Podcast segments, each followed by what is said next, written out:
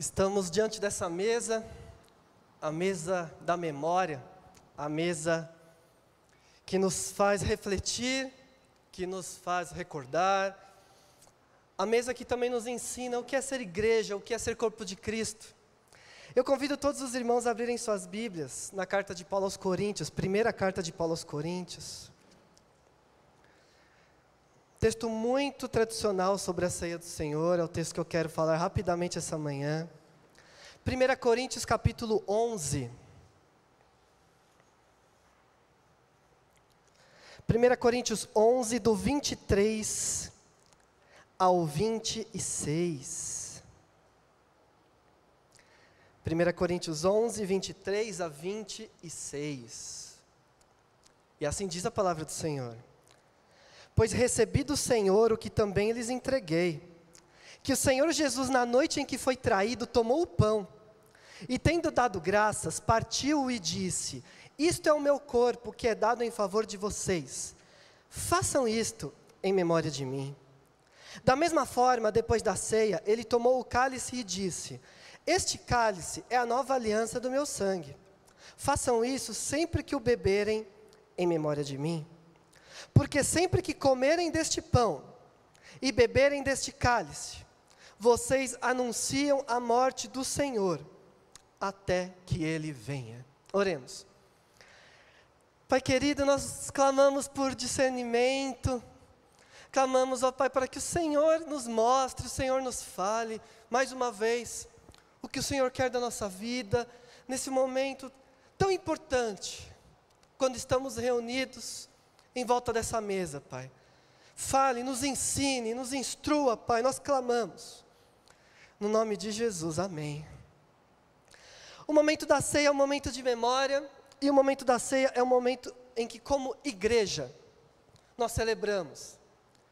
E na carta de Paulo aos Coríntios, um dos temas fundamentais é comunhão, é unidade. Não é à toa que Paulo gasta boas páginas dessa carta falando sobre unidade, sobre corpo, sobre como é importante nós entendermos que estamos juntos. E em meio a esses assuntos, vem o assunto da ceia. Porque parece que para os coríntios a ceia perdeu a importância, a ceia se transformou em algo simplesmente eu vou comer na igreja. O que tem de gostoso na igreja hoje que eu quero comer? Perdeu-se a noção da ceia como um instrumento de memória de que nós somos um, de que nós somos um, que estamos unidos. A mesa da ceia, então, Paulo está lembrando que é a mesa que nos traz a nossa unidade. A mesa da ceia nos faz lembrar o que a gente está fazendo aqui. O que, que a gente faz aqui juntos todo domingo? A gente se reúne, a gente vem, a gente toca, a gente canta, a gente se cumprimenta, a gente toma o pão, come o pãozinho, toma. O que, que, por que, que a gente faz isso? E a resposta está na ceia, a resposta está nessa mesa, a resposta está nas palavras de Jesus para os seus discípulos. Então vamos lembrar o que foi a ceia, o momento em que Jesus senta numa mesa com seus doze discípulos. O evangelho é claro, estavam os doze, os doze sentam com ele. E eles estão comendo. A ordem não é muito clara, cada evangelista vai trabalhar de um jeito. Come o pão antes e depois come o, o, o toma o cálice, o cálice vem para o final. A ordem não importa, na verdade. Jesus lava os pés antes, lava os pés depois, não importa essa ordem exata do que estava acontecendo. O que importa é que Jesus está com esses homens na mesa. Algo que, como nós já falamos, a mesa era intimidade. Não se sentava na mesa com pessoa que você não conhece, não se sentava na mesa com pessoa em quem você não confia. A mesa era intimidade. E o Deus eterno se transforma em ser humano e senta na mesa com esses pecadores. Mas o que eu quero trabalhar aqui é quem são esses homens? Quem são esses homens com quem Jesus senta? Ele está sentado, inclusive, com o traidor, vamos lembrar. Porque em meio à ceia ele fala: tem alguém aqui que vai me trair. E ele está falando de Judas, então tem alguém ali que está muito descontente. Na verdade, a gente sabe que estão todos descontentes. Que achavam que Jesus ia ser um rei poderoso e dar dinheiro para eles, e isso não aconteceu. Então todos estão descontentes, mas tem um ali que no coração já decidiu trair.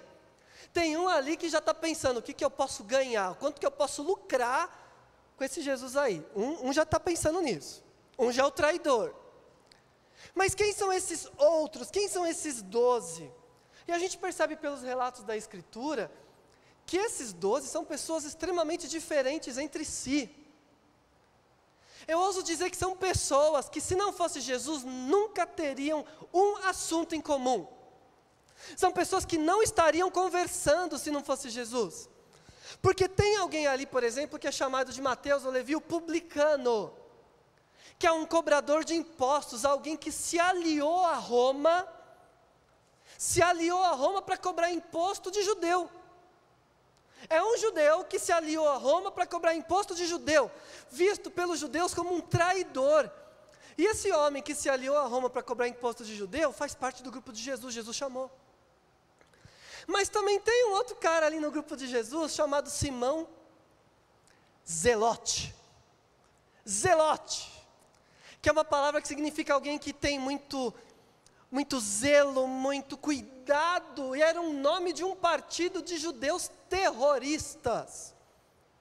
Simão Zelote é um apelido que está dizendo: esse homem fazia parte de um grupo terrorista extremo, que se reunia para assassinar soldado romano, que se reunia para sabotar carros romanos, um grupo terrorista extremo que não aceitava a ocupação de Roma e achava que a resposta estava na luta armada. Pessoas que pegavam arma, pegavam espada para assassinar romano, para fazer atos terroristas. E esse Simão é chamado por Jesus. Jesus falou: Me segue. Um homem assim, ora, vamos lembrar na mesma mesa, então, está um homem que colhia imposto para Roma. E na outro lugar da mesa está um homem que quer matar romano. Que acha que a solução era matar romano. E matar todo mundo que, é, que ajudava os romanos. Na mesma mesa, sentado. Partilhando com Jesus. E tem muitas outras diferenças. De caráter, de comportamento, a gente tem o Pedro, que era enérgico, falava que vinha a cabeça. E tem aqueles apóstolos que são meio anônimos, que, que não tem fala nenhuma no, no Evangelho, parece que são figurantes. Quando a gente lê a lista dos doze, assim, mas tem alguns figurantes aqui, o que, que eles fizeram? Não sei. Deus sabe o que eles fizeram, eles foram importantes, mas a Bíblia não relata, porque é outro temperamento, não são pessoas que falavam, pessoas que estavam quietas na delas. A gente tem, por exemplo, o, o, os filhos do trovão, Tiago e João, pessoas enérgicas que queriam matar logo de cara, e esses anônimos. O Pedro, Pedro era um otimista, não, Jesus, para de falar de morte, vai dar tudo certo, está tudo bem. E o Tomé, um pessimista, não acredito. Ressuscitou, até parece, tudo vai dar errado, vai dar tudo sempre errado. O pessimista. Pessoas com perfis completamente diferentes no grupo, sentados na mesa. Então, por isso eu ouso dizer que se não fosse Jesus, essas pessoas não estariam reunidas. Se não fosse Jesus, essas pessoas não estariam conversando. Se não fosse Jesus, essas pessoas estariam até guerreando em praça pública.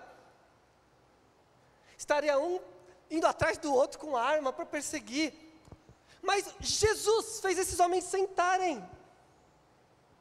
Jesus fez esses homens dialogarem. Jesus fez esses homens participarem de um mesmo movimento, e um movimento que é eterno. Eles estavam lá só por conta de Jesus. Mas Jesus sabia que havia um perigo, que quando ele se fosse, esses homens perdessem a única coisa que eles têm em comum. Então Jesus nasceu e está falando, como em memória de mim. Em memória de mim, não é apenas porque nós somos esquecidos e poderíamos esquecer que Jesus morreu na cruz, Poderíamos também. Mas em memória de mim é: todas as vezes que vocês se reunirem, se reúnam em memória de mim, porque o risco é grande de vocês se perderem, cada um com o seu conceito, cada um com a sua forma de encarar o mundo, cada um com a sua política, cada um do seu jeito. Talvez para visualizar isso a gente possa olhar exemplos claros, concretos da nossa vida cotidiana.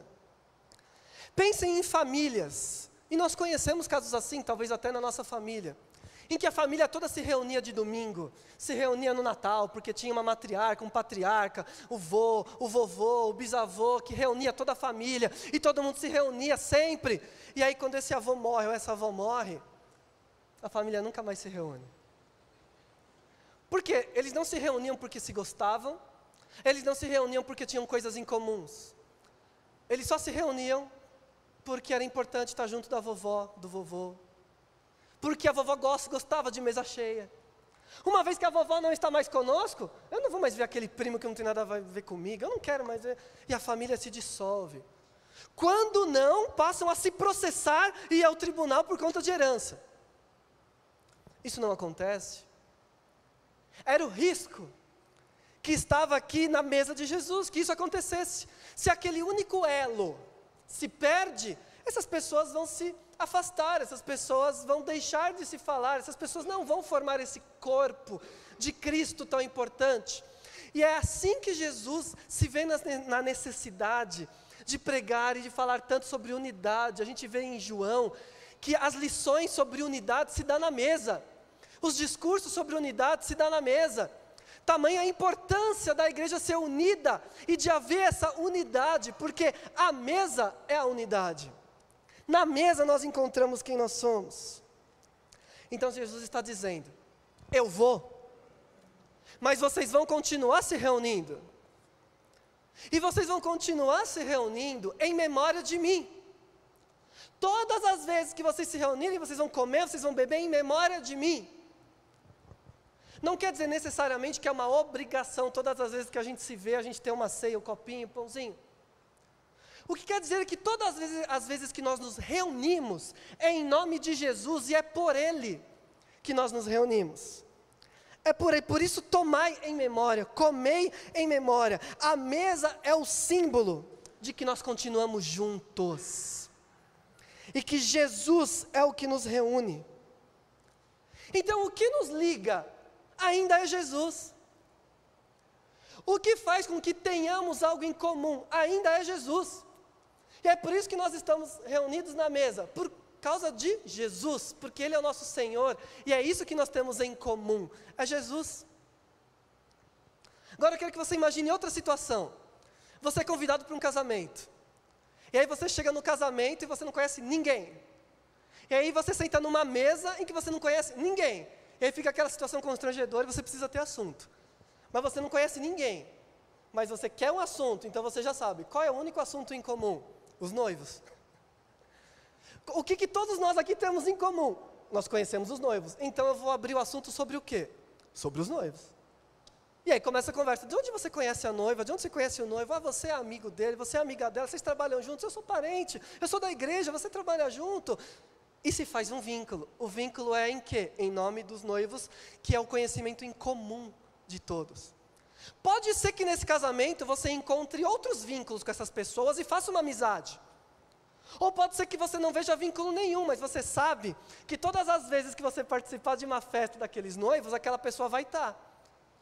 Então você sabe que existe algo em comum, esses noivos. E o mesmo vale para a festa de aniversário. Você vai numa festa e você não conhece aquelas pessoas que estão lá, mas você sabe que todo mundo conhece o aniversariante. Então é de onde você conhece o aniversariante? Qual é o seu vínculo com ele? E assim começa a história, e assim começa a conversa. Se não houver nenhum vínculo, no próximo ano, na, no, na próxima festa, eu vou encontrar de novo aquela pessoa, e o meu vínculo vai ser esse. Meus irmãos, o que nos reúne como igreja, o que nos reúne em torno dessa mesa é Jesus. Ele é o nosso assunto em comum. Jesus é o motivo de estarmos aqui. Jesus é o que está no centro da nossa reunião. Jesus é o nosso assunto, Jesus é o nosso interesse, Jesus é a nossa conversa. Jesus, o que ele fez, o que ele faz, o que ele fará. O que fizemos por ele, o que fazemos por ele, o que vamos fazer por ele. Jesus é o nosso assunto, é isso que nós temos. Assim como aqueles discípulos não tinham nada em comum entre si, talvez a gente se olhe e também não enxergue coisa em comum. Mas isso não é um impedimento para a unidade da igreja, porque o Cristo é o mesmo e Ele está entre nós. O Cristo é o mesmo, está aqui conosco. E Ele é o assunto, e Ele é o tema, e é dele que nós falamos. Por isso, afinidade não é o que une pessoas na igreja. Afinidade é o que une amigos, colegas de trabalho, colegas de escola, agremiações, torcida de futebol, partido político. Isso são agrupamentos que se reúnem por afinidade. Igreja não se reúne por afinidade, igreja se reúne em torno do nome do Cristo. E esses discípulos entenderam tanto essa verdade que eles permaneceram juntos orando. O grupo cresce, todos que querem entram e entram pessoas das mais variadas na igreja. Tem escravos e tem pessoas do partido de Herodes na mesma igreja. Tem ricos e tem pobres. Tem pessoas das mais variadas classes sociais na igreja. E quando eles estão reunidos e pensam, ixi, não vai ter assunto. Porque a gente pensa diferente. Qual é o assunto? O assunto é Jesus. E mas do que, que a gente vai falar? A gente vai falar em como a gente pode servir a Jesus como corpo. O que está nos unindo aqui? É Jesus Cristo. Essa noção é muito importante. Porque nós não estamos juntos por afinidade. Em um ano de eleição, de disputa eleitoral, se a gente não tiver em mente que a gente não está junto por afinidade, nós vamos rachar, nós vamos brigar, nós vamos nos odiar, nós vamos parar de conversar. Porque cada um pensa de um jeito, cada um tem uma opinião, cada um tem uma visão, cada um gosta de uma coisa, cada um acha que devia ser de tal jeito. Mas a gente não está junto porque a gente tem a mesma visão política. E infelizmente muitas igrejas acham que para ser da igreja todo mundo tem que ter a mesma visão política. Isso é uma grande mentira. Nós não, nós não estamos juntos porque todos somos da mesma classe social e temos as mesmas coisas, os mesmos tipos de carro, o mesmo tipo de roupa. Não! Nós não estamos juntos apenas porque moramos na mesma localidade. E eu digo, inclusive, que os irmãos não estão juntos porque são todos do mesmo grupo étnico, porque não é mais. O que nos une, Jesus Cristo, não é o gosto pessoal, não é o achômetro, não é a educação, não é a classe social, não é a conta bancária, não é a idade, não é a vivência, não são os traumas, é Cristo. Cristo nos une, Ele é o assunto central, é por Ele. Então, quando Jesus vai aos céus, esses homens que ficam ali olhando, eles ficam olhando, o livro de Atos fala, eles ficam olhando. Por que, que eles ficam olhando? Porque acabou o assunto. Eles ficam olhando, e agora? O que, que a gente vai fazer? O que Era ele que estava no meio da gente, agora ele foi. E agora? E aí vem os anjos e falam, homens, o que, que vocês estão fazendo aí? Esse Jesus vai voltar, quer dizer, ele está vivo. Ele vive, ele vê, ele está, ele volta. Então, tudo que vocês fizerem é em nome dele. Continuem juntos em nome dele. E eles entendem. Eles voltam e continuam orando. Continuam orando. Aí o Espírito Santo é derramado. E eles permanecem em louvor, em adoração, partindo o pão, em uma só voz, em uma só alma, o texto fala. Porque eles entenderam. Ah, mas está entrando gente na igreja diferente. Ué, tudo bem, o que me une é Cristo. Se ele é de Cristo, entra. Mas está entrando gente de, que eu não tenho conversa, é um outra, outro nível. Ué, mas tem Cristo? Então o que nos une é o maior vínculo que existe. Mas tem gente de outra idade, eu não aguento mais, eu adolescente, amém que tem adolescente, que vem adolescente, adolescente é lindo. Mas tem adolescente, eu não. Ué, mas tem Cristo? Tem Cristo. Mas eu não tenho papo com os mais velhos, eles são de outro mundo, são de outro mundo. Mas tem Cristo? Tem Cristo. Então, se eu não tenho assunto, o meu assunto vai ser o quê? Jesus. O que, que Jesus está fazendo? O que, que Jesus está fazendo por você? Eu posso orar por você, posso interceder por você. Quais são os seus pedidos? O que, que a gente pode fazer? Estamos no mesmo ministério, o que, que a gente pode fazer para Cristo? O que, que a gente pode fazer que vai alegrar Cristo? O que, que a gente pode fazer que está de acordo com a vontade do Cristo? É isso que a mesa nos mostra. É isso que a mesa nos mostra. Então, quantas vezes nós perdemos tempo propondo atividades e pensando em atividades para trazer afinidade, para fazer as pessoas conhecerem as mesmas coisas, que é legal ter afinidade, que bom que tenha, que façam amizades, mas a gente fica muito preocupado em criar afinidade e menos em realçar a verdade do Cristo em nossa vida.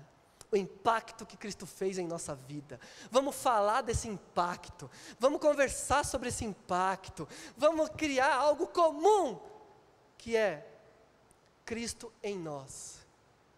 Cristo em nós. Nós estamos unidos em Cristo. Nós somos um em Cristo. A mesa nos mostra isso.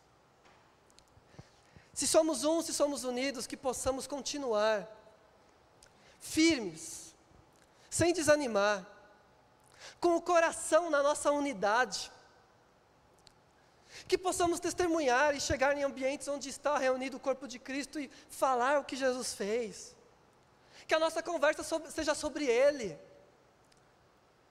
Que a gente entenda o que de fato a gente tem em comum e possa estarmos unidos cada vez mais e que Ele seja o centro da nossa igreja, que Ele seja o centro de tudo que fazemos, que Ele seja o grande motivador de quem nós somos, porque é por, por Ele, para Ele, e glória ao nome dEle eternamente.